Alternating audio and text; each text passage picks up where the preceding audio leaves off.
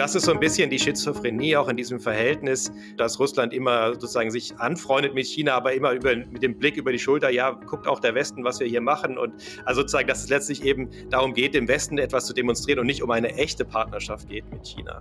Eigentlich äh, sieht China auch nur noch die USA als das einzige Land auf der Welt, das auf Augenhöhe mit China umgehen kann. Das heißt, auch China guckt natürlich immer über die Schulter und schaut, ob diese Symbolik dann auch so wahrgenommen wird. 144 Millionen Menschen leben in Russland, 1,4 Milliarden etwa in China. Knapp 1,5 Billionen Dollar groß ist das Bruttoinlandsprodukt von Russland, 15 Billionen das in China. Und noch eine Zahl, Russland hat 2020 laut dem Friedensforschungsinstitut SIPRI 62 Milliarden Dollar für sein Militär ausgegeben. China hingegen geschätzt mehr als 250 Milliarden. Auf dem Papier also eigentlich eine ziemlich klare Angelegenheit, könnte man meinen. Und doch wähnen sich beide Staaten irgendwie auf einem Level, nämlich dem Supermacht-Level, vereint gegen den anderen Block, den Westen und die USA. Was aber eint sie beide jenseits dieser Ablehnung und was unterscheidet sie vielleicht? Gibt es vielleicht sogar Konfliktfelder? Darüber wollen wir in dieser Folge des SWP-Podcasts sprechen. Anlass ist der am 4. Februar in Peking stattfindende China-Russland-Gipfel. Mit dabei in dieser Folge sind Dr. Angela Stanzel. Sie ist Mitglied der Forschungsgruppe Asien und wird uns die chinesische Sicht erklären. Und die Russland-Expertise hält für uns bereit Dr. Janis Kluge aus der Forschungsgruppe Osteuropa und Eurasien. Herzlich willkommen Ihnen beiden. Vielen Dank. Hallo, schönen guten Tag. Und ich bin Dominik Schottner.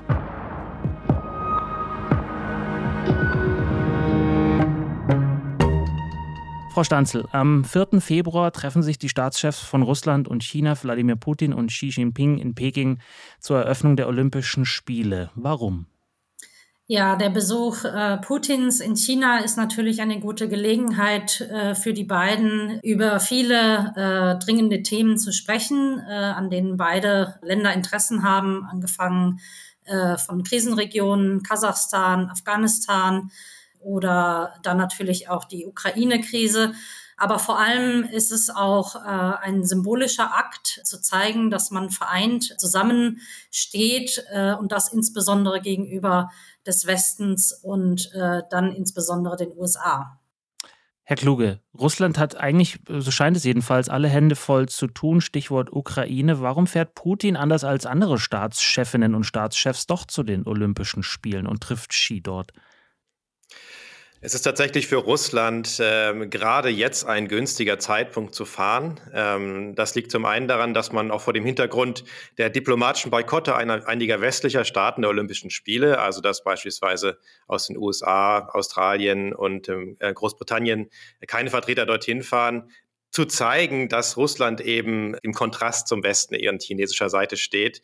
Ähm, es ist aber auch wichtig für Russland als Signal nach Westen, um zu demonstrieren, dass man nicht isoliert ist und dass man sozusagen auch ja vielleicht die Sanktionswand, die gerade im Westen gegenüber Russland aufgebaut wird, nicht fürchten muss, weil man mit China einen starken Partner an seiner Seite hat. Ein starker Partner an der Seite, mit dem man auch ungefähr ein bisschen mehr als 4000 Kilometer gemeinsame Grenze hat. Frau Stanzel, wenn wir auf die vergangenen 10, 15 Jahre blicken, wie hat sich die Beziehung beider Länder verändert? Wo steht sie heute? Also sie sind immer näher aneinander gerückt, China und Russland. Und das insbesondere seitdem in China äh, Präsident Xi Jinping an die Macht gekommen ist und wir auch immer deutlicher sehen, dass äh, seine Ambition ganz klar ist, die Weltmacht Nummer eins, nämlich die USA, zu ersetzen. Und man sieht schon sehr deutlich, dass China und Russland äh, haben vor allem gemein, dass sie die bestehende Weltordnung dahingehend kritisieren, dass sie nicht den Interessen Russland und Chinas entspricht. Äh, und die Rolle der USA hier äh, wird vor allem daran gesehen, dass Washington versucht, die Regierungen in Peking und Moskau zu untergraben oder sogar zu stürzen und die USA hier versuchen, zur Not auch militärisch Demokratie, Menschenrechte und so weiter durchzusetzen. Und äh, daraus folgend haben wir eben eine neue Qualität in den Beziehungen zwischen China und Russland gesehen. Und das äh, sieht man an einer engeren Zusammenarbeit, insbesondere im militärischen Bereich, aber eben nicht nur. Und man kann hier sagen, dass China und Russland aufgrund dieses gemeinsamen Interesses auch im letzten Jahrzehnt es geschafft haben, ihre Differenzen beiseite zu stellen und die Beziehungen vor allem äh, pragmatisch auszugestalten. Mhm. Können Sie festmachen, warum es erst seit 2013, seit der, der Machtübernahme durch Xi Jinping ähm, so kam? Was war vorher? Also vorher ähm, hat man auch zusammengearbeitet, pragmatisch zusammengearbeitet, da wo es eben opportun war für beide Seiten. Aber dieses symbolische Zusammenstehen, das wurde nicht ganz so betont wie jetzt. Und unter Xi Jinping hat sich ja vor allem China äh, sehr verändert. Äh, also diese Ambition Chinas eben äh, eine Hegemonie in, zuallererst in Asien zu werden und zu versuchen, der US-Dominanz etwas entgegenzustellen, aber eigentlich auch in anderen Weltregionen bis zum gewissen Grad, das sehen wir eben erst äh, seit Xi Jinping. Mhm. Das heißt, China sieht Russland als Partner? Als Partner, wenn auch nicht ein Partner auf äh, ganz auf Augenhöhe, also eher der Junior-Partner, aber eben ein sehr, sehr nützlicher Junior-Partner. Und das vor allem natürlich aufgrund dessen, dass äh, China auch in den letzten äh, Jahrzehnten, aber auch äh, vorher schon ja immer mächtiger geworden ist, vor allem äh, wirtschaftlich. Und hier ist diese ganz große Diskrepanz zu der Macht Russlands. Mhm diese Macht Russlands über Jahrzehnte äh, gewachsen, Herr Kluge. Wie schaut Russland auf China? Sagen die, ach, das ist auch ein Juniorpartner für uns oder nee, wir begegnen uns auf Augenhöhe? Ja, für Russland ist schon äh, die Begegnung auf Augenhöhe immer das Wichtigste und man würde natürlich jetzt die Charakterisierung, die Frau Dr. Stanzel eben gebracht hat, empört zurückweisen. Ähm, aber es gibt sehr viel Respekt dafür, wie China eben zu einer Weltmacht aufgestiegen ist, auch insbesondere für die Wirtschaftsentwicklung, ähm, auch für die Art und Weise, wie in China das Regime seine Macht sichert. Es gibt aber trotzdem auch eine sehr, sehr große kulturelle Distanz. Ähm, ich glaube, man hält sich in Russland schon ähm, auch in der Führung äh, für zivilisierter und auch letztlich gesellschaftlich moderner. Und man will sich auf gar keinen Fall irgendetwas bieten lassen von chinesischer Seite. Ich denke mal, dass das wahrscheinlich ein beidseitig ist, dass man so auch eine, schon auf irgendeiner Ebene noch eine Überlegenheit fühlt, aber ähm, genau versucht das aktuell zumindest nicht ähm, dazu kommen zu lassen, dass das eben zu einem großen Problem ist. Man sieht es aber immer wieder an so kleineren ja, äh, Streitigkeiten, die auch auftreten, äh, die es jetzt vielleicht nicht in die hohe Politik schaffen, aber es gibt dann durchaus auch immer wieder Friktionen. Und da wird dann schon deutlich, dass es keine allumfängliche Völkerfreundschaft ist, die zwischen Russland und, und China eben herrscht. Mhm. An welchen Stellen machen die gemeinsame Sache? Also gibt es wahrscheinlich eine Reihe von großen Wirtschaftsverträgen auch, aber werden die denn auch gelebt? Die Kooperation zwischen Russland und China ist vor allen Dingen ähm, in den letzten Jahren im, im Bereich des Militärs äh, vorangeschritten. Da hat sich wirklich intensiviert. Ähm, also es geht um gemeinsame Manöver, es geht um die Kooperation bei beispielsweise dem Frühwarnsystem, äh, Raketenabwehr. Es geht ähm, auch um die Rüstungsindustrie. Also Russland hat tatsächlich sehr, sehr moderne Waffen eben nach China geliefert, was es vorher nicht gemacht hat. Äh, und es gibt natürlich eine starke Kooperation im Bereich der fossilen Ressourcen. Äh, da hat ähm, China in wichtige Projekte in Russland investiert und man hat große Pipelines gebaut. Also das sind so die Felder, wo es wirklich äh, funktioniert. Wenn man kritisch drauf schaut, muss man sagen, es sind eigentlich all die Felder, wo Russland China etwas bieten kann. Und es ist nicht so ganz klar, was Russland eigentlich von dieser Partnerschaft langfristig haben wird, ähm, auch wenn es jetzt aktuell natürlich ja, Devisen bringt, wenn es aktuell auch ähm, Ansehen bringt, dass man so eng mit China in diesen Feldern kooperieren kann. Frau Stanzel, spiegeln Sie das doch mal aus chinesischer Sicht. Natürlich, Russland hat da einiges, äh, das es China bieten kann, aber äh, China sieht sich natürlich gleichzeitig als ein willkommener Abnehmer für Russland äh, im, im Bereich der Energie.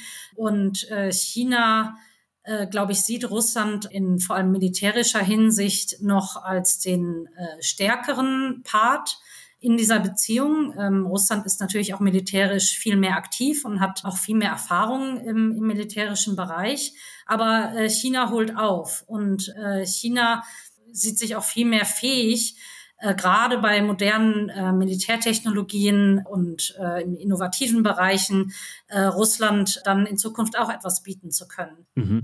Vorhin äh, sprach ich ja kurz mal auf die, auf die Personen an, also Xi Jinping und Wladimir Putin, zwei ja sehr als stark wahrgenommene autoritäre Führungspersonen. Ähm, stimmt die Vermutung, dass einiges von diesen Beziehungen sich vor allem auf diesem Level abspielt und gar nicht so viel runtertröpfelt auf die Arbeitsebenen? Also ich denke, aus, gerade aus der Sicht Xi Jinpings gibt es da äh, auch eine spezielle Verbundenheit oder Beziehung zu Russland und dann überträgt sich das schon auch auf die Person Putin. Also für Xi Jinping äh, äh, war immer das große Trauma der Zusammenbruch der Sowjetunion. Äh, also der Zusammenbruch der Sowjetunion ist aus der Sicht Xis das Worst-Case-Szenario, was auch mit China passieren könnte. Und das erklärt, vieles äh, seiner, viele von seinen Entscheidungen in der Innenpolitik. Also die starke Zentralisierung, die Rückkehr der Macht der kommunistischen Partei und diese sehr, sehr harte Hand, die er anwendet, um die Kontrolle zu behalten. Das alles kann man daraus äh, zurückführen. Das heißt, äh, für Xi Jinping ist die Geschichte der Sowjetunion und dann auch äquivalent Russlands immer so eine Art äh, Modell gewesen und vor allem Negativmodell. Und Putin als Person ist aber äh, glaube ich, aus der Sicht Xi Jinping schon jemand, äh, mit dem man äh, ja über all diese Befürchtungen auch sprechen kann, mit Blick darauf, dass man sich von den USA das alles auch nicht verderben lassen möchte. Also hier, glaube ich, verbindet die beiden als Person tatsächlich diese Einigkeit, dass äh, die USA an vielem schuld sind, um es mal ganz äh, simpel zu sagen. Das überträgt sich schon bis zum gewissen Grad auch ins Volk hinein. Also aus der Sicht des chinesischen Volkes, denke ich, sieht das auch relativ positiv, diese Beziehung. Und äh, interessanterweise gibt es auch eine ganz große Bewunderung für die Person äh, Putin. Also ich habe oft äh, in, in China selber von chinesischen Frauen vor allem gehört, dass sie Putin als unheimlich sexy empfinden und sich vielleicht auch wünschen, dass ihr eigener Präsident mal halbnackig auf dem Pferd äh, durch die Wälder reiten würde. Also äh, diese Bewunderung ähm, äh, spiegelt sich schon ein bisschen im Volk auch wieder. Mhm. Herr Kluge lächelt. Und äh, äh, wie ist das umgekehrt? Also gibt es da auch Bewunderung seitens Wladimir Putin, vielleicht auch seitens des russischen Volkes für das, was in China in den letzten 10, 15 Jahren sich ereignet hat, an gerade ja an Aufstiegsgeschichten auch? Ich glaube, dass äh, erstmal dieses persönliche Verhältnis, dass das etwas ist, was von beiden Seiten auch sehr stark inszeniert wird. Also es wird als eine gute, tiefe Freundschaft inszeniert, ähm, aber gleichzeitig äh, bin ich mir sicher, dass in dem Moment, wo sich auf der jeweils anderen Seite etwas im Machtgefüge verschieben würde, also dann irgendwann nicht mehr Putin da steht, sondern jemand anderes oder in, in China jemand anderes da steht, dass dann das auch mit der Freundschaft sofort vorbei ist. Also es ist, ich glaube, man sollte diese sehr zur Schau getragene äh, enge Beziehung nicht so verstehen, dass da jetzt äh, sozusagen ein tiefes persönliches Verhältnis besteht. Xi Jinping ist eigentlich, spielt, würde ich sagen, für, für die russische Bevölkerung keine besonders große Rolle. Ähm, er ist sicherlich nicht so präsent, wie das jetzt eben äh, Frau Dr. Standes für Herrn Putin äh, beschrieben hat. Es ist auch tatsächlich so, dass äh, wenn man sich auch Befragungen anschaut und der russischen Bevölkerung, wo es allgemein um Chinesen und Chinesinnen geht, also jetzt nicht China als Land, sondern die Menschen, die dort leben, dass da immer noch sehr äh, starke Ressentiments vorherrschen. Ähm, und ähm, das ist nicht verschwunden. Ich würde nicht sagen, dass es ein, ein massives Problem ist aktuell für die Beziehungen, aber auch das sieht man immer wieder in verschiedenen kleinen ähm, Krisen im Verhältnis. Ja, dass es da eben von der russischen Seite schon noch ähm, das Gefühl gibt, äh, einer, wie gesagt, einer gewissen Überlegenheit. Was gibt es da zum Beispiel? Es gibt immer wieder ja, kleinere Proteste, insofern, dass es in Russland eben auch Proteste auch nur geben kann, die sich beispielsweise gegen chinesische Investoren richten. Es gibt äh, gerade im, im fernen Osten unter vielen äh, die dort in der Nähe der Grenze wohnen, auch die Befürchtung, dass sich die korrupte russische Elite mit äh, chinesischen Unternehmern verbündet und dann die russische Natur ausbeutet. Also dieses Motiv, wir müssen die russische Natur, unsere Wälder, unsere Böden, unsere Seen gegen äh, den Raubbau aus China äh, verteidigen, das ist schon sehr, sehr stark. Und da verbinden sich dann eben verschiedene politische Strömungen und ähm, das ja, hat teilweise auch schon höhere Wellen geschlagen. Also das, das ist tatsächlich etwas, was immer wiederkehrt. Mhm. Aber da gibt es jetzt keine äh, Auseinandersetzungen an den Grenzen etwa.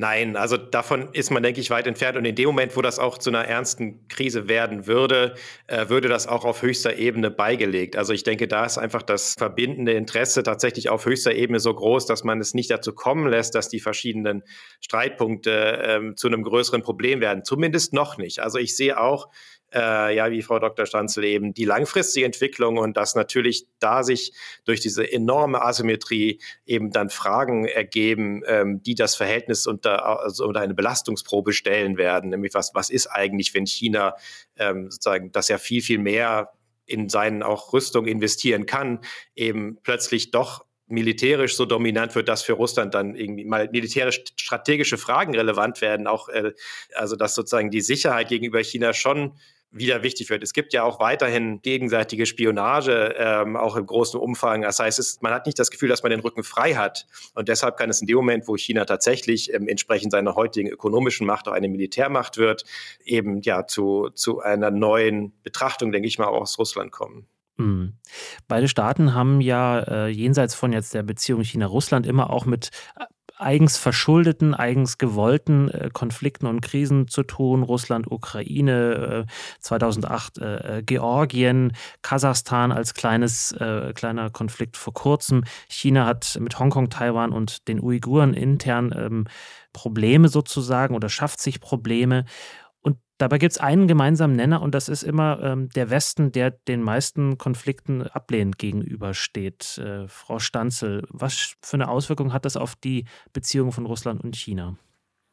Ja, also ähm, diese, diese Sichtweise äh, auf den Westen eint auch wieder beide. Ähm, also, dass äh, der Westen nicht nur ablehnend dem gegenübersteht, sondern dass der Westen vielleicht auch bestimmte Entwicklungen sogar gefördert hat. Also China gibt auch gerne den USA die Schuld an den Protesten in Hongkong beispielsweise oder an der Verschärfung der Taiwan-Krise. Ähm, aber auch hier, wenn man dann unter diese Oberfläche schaut, äh, gestaltet sich das auch ein bisschen komplizierter, denn äh, auch wenn äh, jetzt beide äh, Fälle, Ukraine und Taiwan beispielsweise, nicht unmittelbar vergleichbar sind, schaut natürlich China schon genau sehr darauf, ähm, wie der Westen und vor allem die USA auf diese ja, Schachzüge, kann man sagen, seitens Putins ähm, reagieren und versucht daraus dann natürlich auch seine eigenen Lehren zu ziehen. Und am Ende des Tages ist für China das, das eigene Interesse natürlich am wichtigsten. Also alles wird kalkuliert unter der Prämisse, hat das für uns negative oder positive Auswirkungen, was Russland da macht. Und da kann es durchaus, denke ich, zu Friktionen vielleicht kommen, die wir dann nicht unbedingt immer sehen werden, äh, die dann vielleicht hinter verschlossenen Türen auf so einem Gipfel diskutiert werden. Äh, also dass beispielsweise vielleicht äh, Russland nicht ähm, einen militärischen Angriff auf die Ukraine starten sollte, gerade wenn die Olympischen Spiele in, in Peking stattfinden. Das hat Russland ja 2008 gemacht, äh, genau zur Eröffnungszeremonie am 8.8.2008 im Falle Georgiens. Und das hat globale Aufmerksamkeit abgelenkt äh, von, von diesen glorreichen Olympischen Spielen in China. Und das sollte vielleicht nicht wieder passieren. Mhm. Herr Kluge, und äh, inwiefern schaut Russland auf äh, Chinas Umgang mit diesen Krisen, die Frau Stanzel gerade schon erwähnt hatte? Ich würde Frau Dr. Stanzel zustimmen, dass es eben in Maßen das Verhältnis auch stabilisieren kann. Ähm, aber für beide Seiten ist es sehr, sehr wichtig, äh, dass sie in diesen Konflikten oder in ihrem Gesamt ja in den Spannungen mit dem Westen nicht die Eskalationsdynamik aus der Hand geben. Das heißt, China möchte nicht in die russische Eskalation mit dem Westen hineingezogen werden. Genauso wenig möchte Russland in eine Eskalation Chinas mit dem Westen hineingezogen werden. Da ist für beide Seiten, glaube ich, die, die eigene Autonomie und dass sie aufrechterhalten bleibt, äh, wirklich das Wichtigste.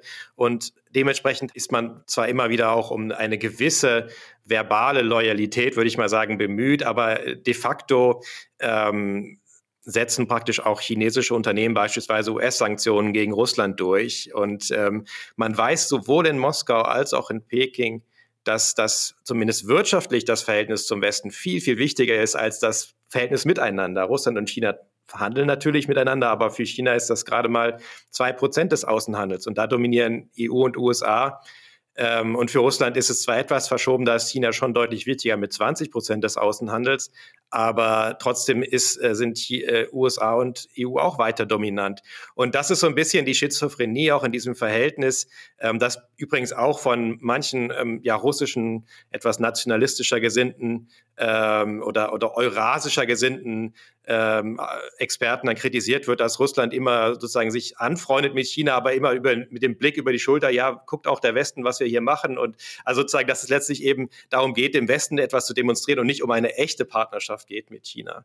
Und ähm, ich glaube, das spielt eben bei diesen, gerade bei diesen Konflikten, die die beiden Seiten dann ähm, mit dem Westen haben oder auch in ihrer Nachbarschaft haben, eine große Rolle.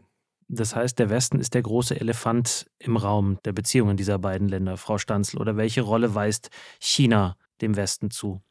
Ja, also ähm, nochmal, um zurückzukommen auf diesen Punkt des Junior-Partners, äh, das äh, stimmt natürlich, dass gerade die USA eigentlich äh, äh, das Ziel äh, der chinesischen Außenpolitik sind. Und, ähm, und, und eigentlich äh, sieht China auch nur noch die USA als der einzige, als das einzige Land auf der Welt, das auf Augenhöhe mit China umgehen kann. Das heißt, auch China guckt natürlich immer über die Schulter und schaut, ob diese Symbolik dann auch so wahrgenommen wird. Also es gibt ja jetzt in China dieses Narrativ, äh, das so seit ein, zwei Jahren im Umlauf ist, der Westen steigt ab und der Osten steigt auf. Da nimmt man dann gerne eben den ganzen Osten mit, mit an Bord. Äh, aber eigentlich meint man natürlich damit, China steigt auf und die USA steigen ab.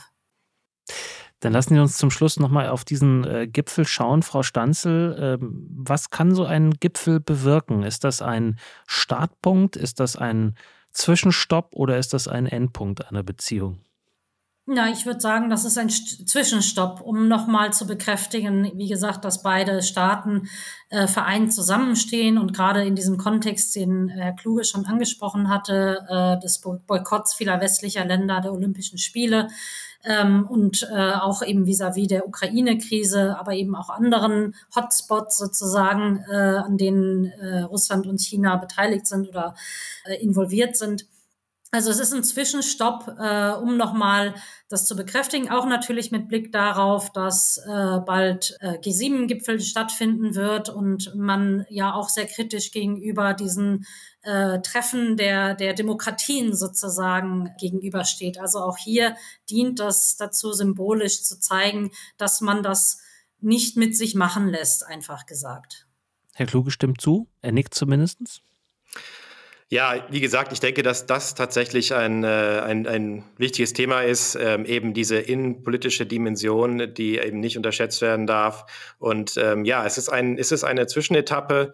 Ähm, es sind zwar auch viele Dinge schon erreicht worden in dem Verhältnis, wo man jetzt in den nächsten Jahren vielleicht nicht die gleichen Durchbrüche nochmal erwarten kann. Ich denke mal, das ist auch schon klar. Es ist, ist ähm, gerade von russischer Seite hat man sich schon an vielen Stellen ähm, in den letzten Jahren geöffnet, wo man das vorher nicht tun wollte, eben auch eben Stichpunkt militärisch.